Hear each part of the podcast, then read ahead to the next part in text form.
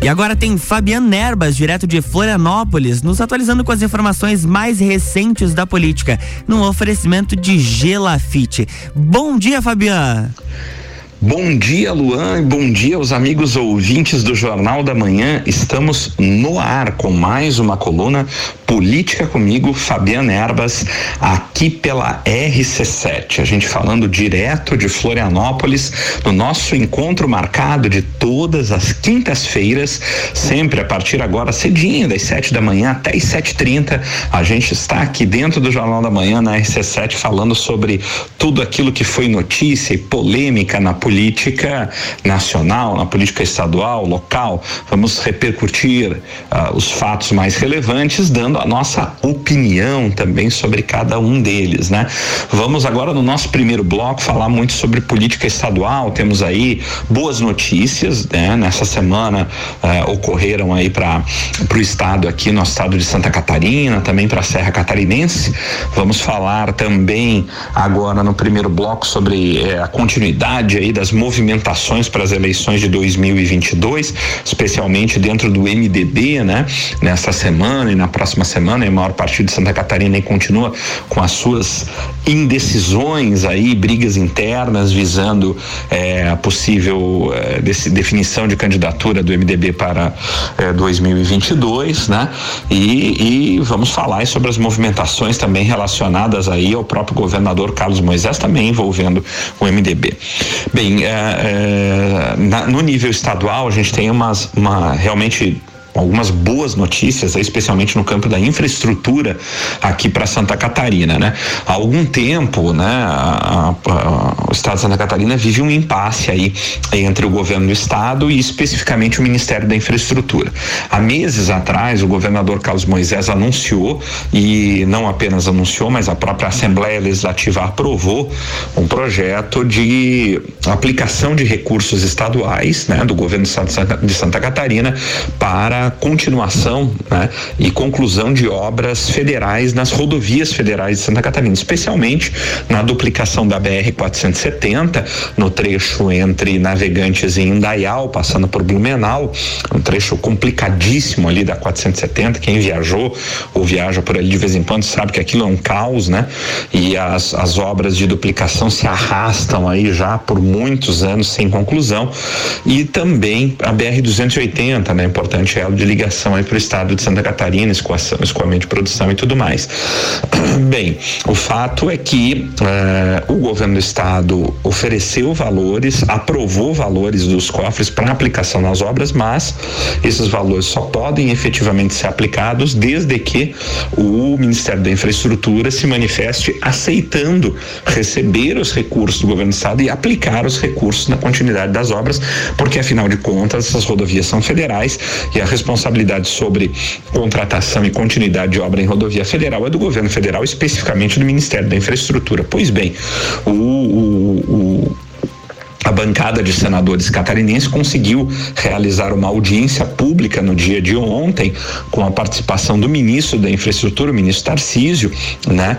E efetivamente conseguiram a aprovação do ministro. Finalmente, o ministro Tarcísio então resolveu se pronunciar, porque até o momento o Ministério da Infraestrutura está fazendo ouvidos de mercador. O governo do estado ofereceu os valores, a Assembleia Legislativa aprovou que esses valores sejam aplicados nas, na, na continuidade de obras das rodovias federais federais, mas o Ministério da Infraestrutura simplesmente não se manifestava sobre a aceitação ou não dos recursos. Finalmente, na audiência pública, com a pressão dos senadores de Santa Catarina, alguns deputados federais também da bancada catarinense, o ministro Tarcísio então se pronunciou oficialmente como favorável ao recebimento dos recursos pelo Ministério da Infraestrutura do governo de Santa Catarina e a aplicação dos recursos na continuidade das obras de duplicação da BR-470 e da BR-280. Também tinha ali uma certa picuinha que estava atrapalhando essa questão, que era onde os recursos seriam investidos. Inclusive, a, a, a política é sensacional, né? É, os, a briga do, dos políticos, especificamente do senador Jorginho Melo com o governador Carlos Moisés, era se é, iriam aplicar ah, os, os recursos do governo estado na duplicação dos trechos 1 e 2 ou dos trechos 3 e 4 da BR 470. Explicando melhor, os trechos, o trecho 1 e 2 da duplicação da 470 vai é o trecho que vai de Navegantes até Gaspar, né? E os trechos 3 e 4 são os trechos que vão de Blumenau a Indaial, né? E o senador Jorginho Melo queria que os recursos fossem aplicados essencialmente nos trechos 3 e 4, ou seja, entre Blumenau e Indaial, enquanto que o governador Carlos Moisés queria a aplicação desses valores eh, nos trechos 1 e 2, né? Navegantes até Gaspar. O fato é que no final se optou por uma solução salomônica e por um aumento dos recursos. O governador Carlos Moisés a, a, acabou é, surpreendendo a todos, ele que participou também dessa audiência pública, anunciando que o governo do estado vai aportar mais 100 milhões, além dos 200 já oferecidos, também para mais obras de infraestrutura em estradas catarinenses. E esse anúncio, que pegou a todos de surpresa, também é benéfico para a Serra Catarinense, porque esses, parte desses valores serão aplicados e destinados na finalmente na construção das terceiras pistas, né? Da terceira pista em diversos trechos aonde a terceira pista é extremamente necessária na BR 282, no trecho entre Lages e Florianópolis, né?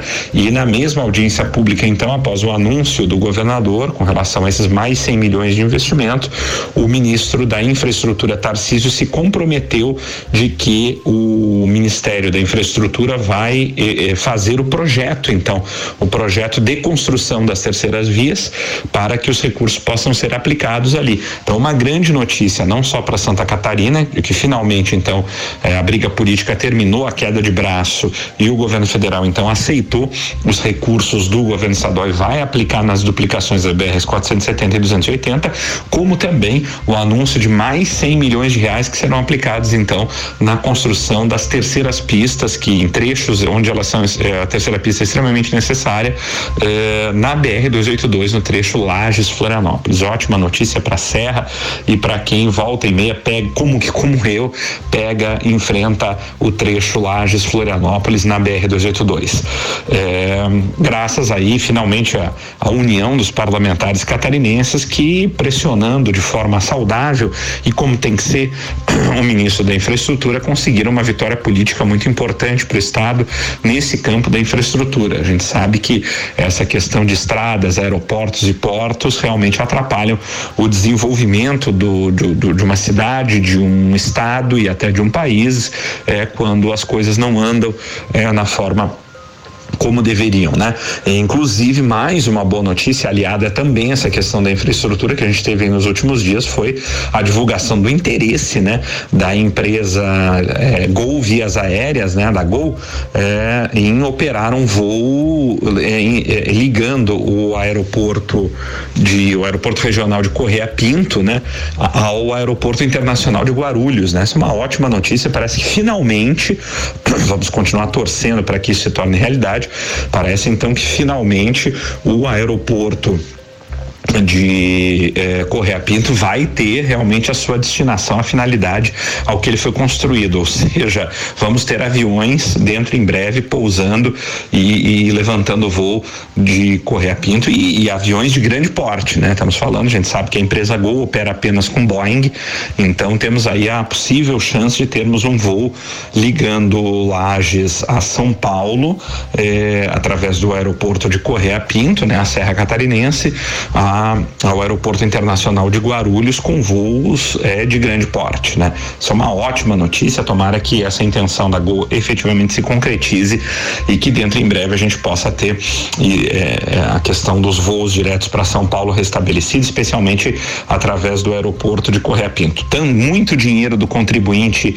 catarinense, especialmente serrano, foi aplicado nesse aeroporto que até hoje não teve a sua devida destinação e não não não, não está sendo utilizado para nada, né? Então foi construído todo um aparato, todo um aparelho ali que realmente é, é necessário para o desenvolvimento da serra, mas que até hoje não teve a sua utilização efetiva, né? Então a gente torce para que isso realmente se concretize.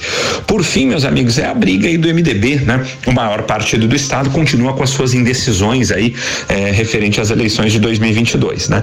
O MDB tá, tá a briga tá tão forte dentro do partido que eles não conseguem, estão com dificuldade, inclusive, de definir a data das prévias. O MDB tem três candidatos, pré-candidatos oficiais ao governo do estado, é o presidente do próprio partido, o deputado Celso Maldaner, o prefeito de Jaraguá do Sul, Antídio Lunelli, e o senador Dário Berger. Os três tentam é, conquistar aí a preferência dos delegados do partido aí para as prévias e se firmarem como candidatos efetivamente do MDB ao governo do estado em 2022. Mas a coisa tá tão, a briga tá tão grande que não se consegue nem definir a data em que as prévias serão realizadas. Então você tem uma ala do, do MDB representada aí tanto pelo presidente estadual Celso Maldaner quanto pelo eh, prefeito de de Jaraguá do Sul, Antídio Lunelli, que querem a realização das prévias ainda neste ano, né? E uma outra parte do partido, representada pelo senador Dário Berger e pela bancada estadual dos deputados estaduais do MDB, que querem deixar as prévias para o ano que vem, precisamente para o dia 15 de março, né? E isso tudo porque os deputados estaduais agora fecharam com o governador, os deputados do MDB estão fechados com o governador Carlos Moisés, no apoio efetivo ao governador do estado. E não querem que o partido defina um candidato ao governo do estado neste ano que pode prejudicar esse apoio que os deputados estaduais resolveram fechar com o governador Moisés, inclusive em troca de cargos e tudo mais, né? E, e houve então uma reunião essa semana entre o presidente nacional do MDB Celso Maldaner e o deputado Valdir Cobalquim, deputado estadual lá em Brasília né? Ele que é líder da bancada estadual, onde ficou definido que a bancada poderá continuar apoiando o governador Moisés, mesmo que se dê a escolha do candidato ao governo do estado, sem que isso implique nenhuma penalidade aos deputados estaduais. Então isso deixou a bancada muito livre e parece que a coisa caminha para a realização das prévias ainda esse ano. Mas vamos acompanhar o que, que vai acontecer no MDB. Bem, meus amigos, estamos chegando ao final do primeiro bloco da nossa coluna Política comigo, Fabiana Erbas, aqui pela RC7 no Jornal da Manhã. Não saia daí que a gente volta já já. A gente tem muita coisa para falar sobre política, especialmente no âmbito nacional, logo depois dos nossos comerciais. Fique aí que a gente volta já já.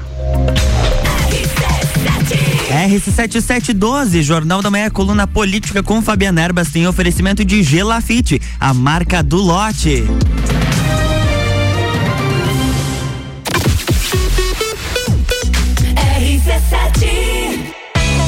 Atenção! Venha construir a sua casa no loteamento Pinhais, no bairro Penha em Lages. Lotes de 360 metros quadrados, com infraestrutura completa e construção liberada. Entrada a 14 mil e dez reais e 180 parcelas de mil duzentos e quarenta e três reais. Condições para lotes com 360 metros quadrados. Aproveite as últimas unidades. Visite nosso plantão de vendas no local. Mais informações no 47 3365 8800. Realização Gelafite, a marca do lote.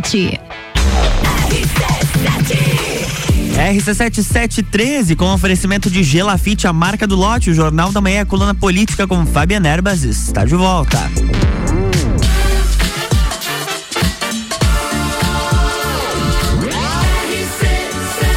A número 1 um no seu rádio. Jornal da Manhã.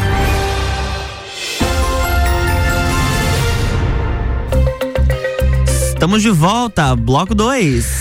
Olá, Luan, e olá, amigos ouvintes do Jornal da Manhã. Estamos de volta para o segundo bloco da nossa coluna Política comigo, Fabiana Erbas, aqui pela RC7. Bem, meus amigos, no primeiro bloco falamos muito aí sobre a política estadual, as boas notícias aí no campo da infraestrutura, né, para eh, Santa Catarina e para a Serra Catarinense. Falamos também sobre as indecisões e brigas, enfim, e tudo mais dentro do MDB, do maior partido do estado aí, é, por conta da definição da das candidaturas né, do MDB para a eleição de 2022, né, da realização das prévias, a dificuldade que o partido está, inclusive, de definir uma data para realmente bater o martelo sobre se terá candidato na majoritária e quem será o seu candidato, né? E agora, é, no segundo bloco, vamos falar aí da política nacional, muita polêmica ao longo dessa semana aí, né? É, tivemos é, a movimentada e talvez certo ponto até aquele momento inesperado, a prisão, né?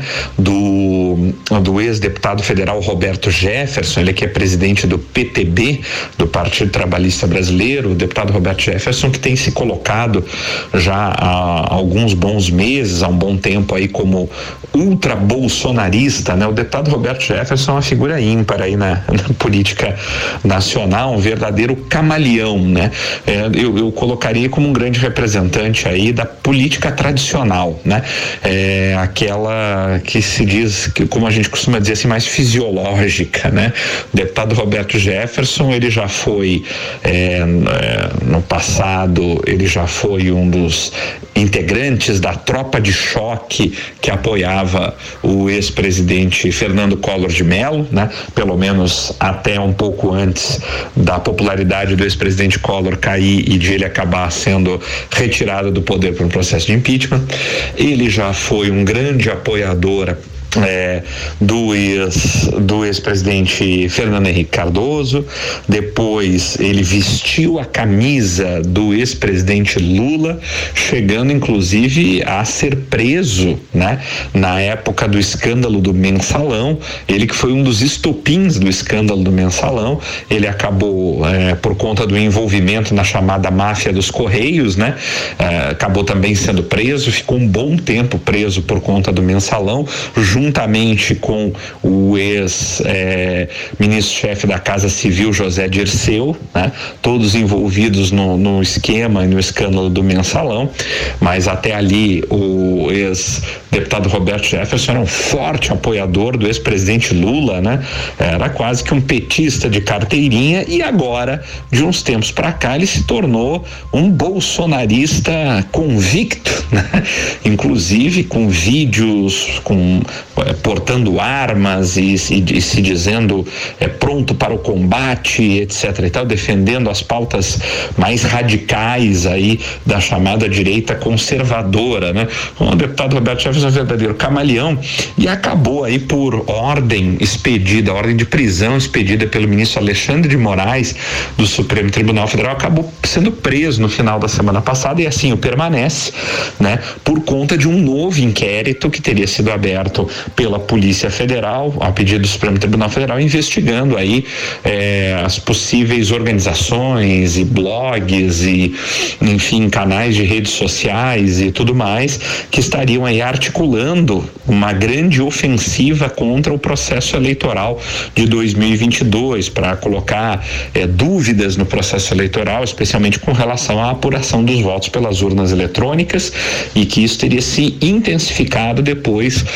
de que o, a Câmara dos Deputados barrou né, a, a PEC, né, é, é, a, a, proposta de emenda à Constituição, que era tendente justamente a, a aprovar ou não a questão do, do, voto impresso. Sem a aprovação da questão do voto impresso, é, é segundo este novo inquérito aberto é, no aberto na Polícia Federal, né, sob comando da Polícia Federal, mas a pedido do Supremo Tribunal Federal, teria apurado que o deputado Roberto Jefferson seria estaria encabeçando aí uma grande campanha, né, organizando eh, em, dentro de redes sociais está uma grande campanha destinada a atacar a credibilidade das eleições de 2022. Esse pelo menos essa pelo menos é a acusação que paira sobre o deputado Roberto Jefferson que acabou culminando com a expedição do seu mandato de prisão, né? Obviamente agora os advogados vão estão já atuando na defesa do deputado e vamos saber aí mais para frente se essa prisão realmente vai se sustentar ou não. O fato é que eh, a, a, prisão do deputado Roberto Jefferson ocasionou muitas reações, inclusive uma reação do próprio presidente da República, Jair Bolsonaro, que após, eh, não sei se cedendo ou não a pressão, mas aconteceu após um, uma pressão feita pela pela filha do, do deputado Roberto Jefferson, né, nas redes sociais, então, de que o presidente não se manifestaria, né, Jaqueline Brasil, se não me engano, enfim, o nome dela, o nome da filha do deputado Roberto Jefferson, ela teria publicado no seu Twitter, fazendo referência velada ao presidente Jair Bolsonaro, dizendo, e o bonitão não faz nada, né?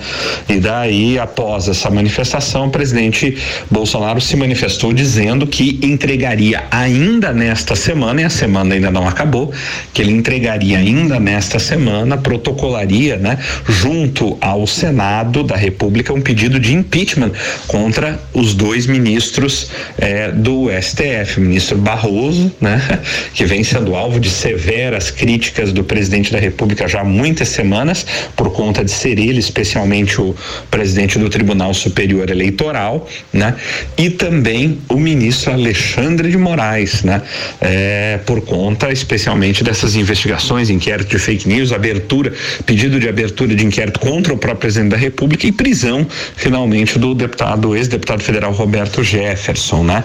É, o fato é que chegamos, é, é quinta-feira, hoje é quinta-feira, é, até agora o presidente ainda não foi ao Senado é, cumprir com a sua promessa de entregar o pedido de impeachment dos ministros, mas a é, semana ainda não acabou.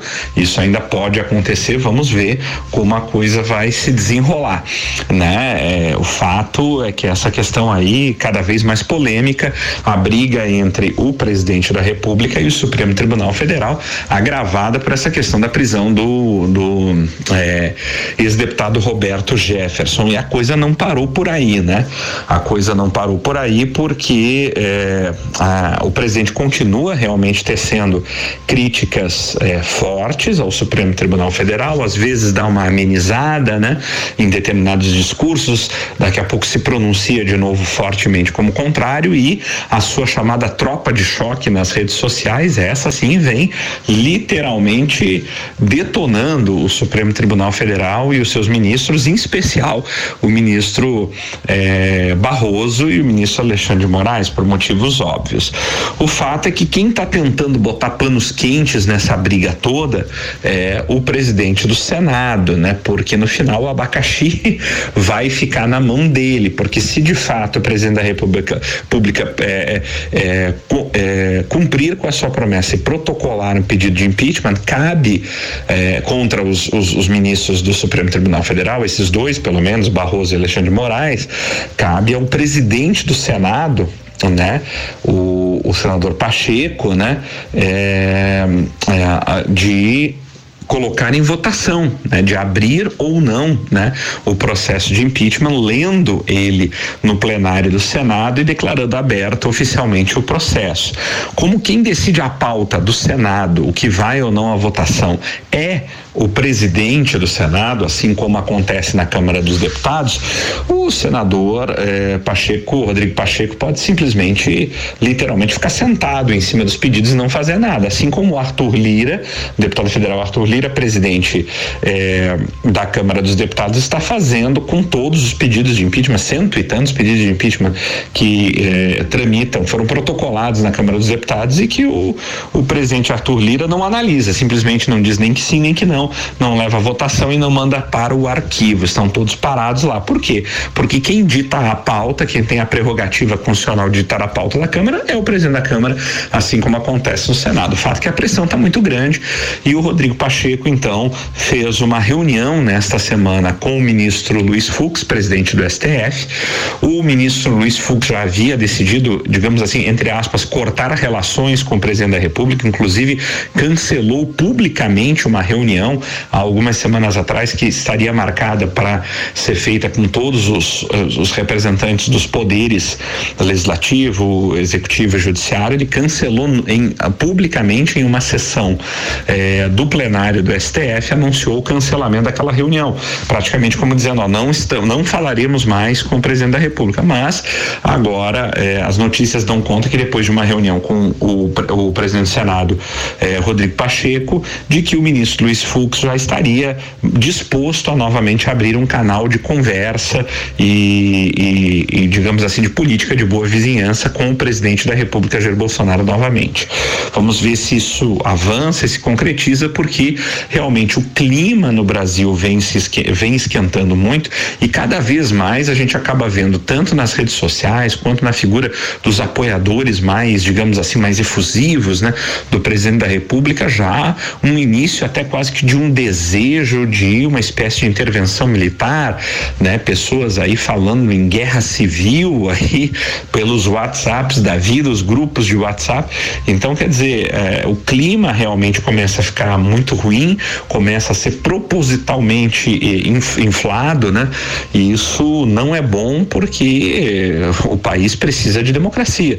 Nós precisamos de estabilidade política e de da preservação do Estado democrático de direito e das instituições nacionais. Não é fechando instituição que você resolve o problema do Brasil. Eu sempre digo que se você não gosta do Congresso, se você não gosta da Câmara dos Deputados ou mesmo do Executivo, da Presidência da República, eu tenho uma notícia a dar para você. É ruim com eles, mas com certeza será pior ainda sem eles. Então, é, nós precisamos preservar as instituições e o que a gente precisa no Brasil é aprimorar as instituições, né? Mas não acabar com elas, né? Isso com certeza não trará nenhum fruto benéfico para o país, além do que os três poderes existem dessa forma, que é justamente para utilização do chamado sistema de freios e contra, contrapesos. Os, a tripartição dos poderes, você divide os poderes, né? É, não fica tudo concentrado na mão do presidente ou do Congresso ou do Supremo, e isso é proposital para que um poder freie o outro, porque é comprovado historicamente de que quando você coloca poder demais nas mãos de uma só pessoa, o ser humano, infelizmente, isso é uma característica do ser humano, tende a abusar deste poder. E é por isso que o sistema de tripartição de poderes existe, que é para dividir o poder e para que um poder realmente coloque freio no outro. É, vamos ver o que, que vai acontecer e torcer pela preservação da democracia no Brasil. Bem, meus amigos, estamos chegando ao final da nossa coluna política comigo, Fabiana Erbas, desta semana. É, sempre em nome de Gelafite, a marca do lote, com loteamento Pinhais, lotes prontos para construir no bairro da Penha, em Lages.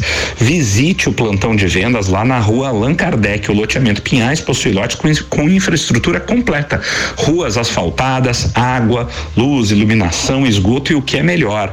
O loteamento está completamente aprovado para você começar a construir a sua casa própria, o seu comércio imediatamente. Comprou, pode começar a construir na hora, não precisa esperar nenhum tipo de liberação.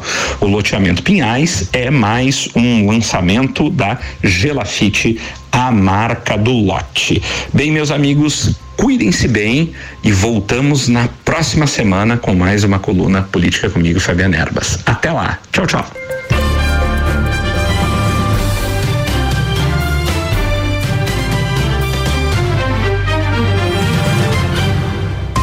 Jornal da Manhã.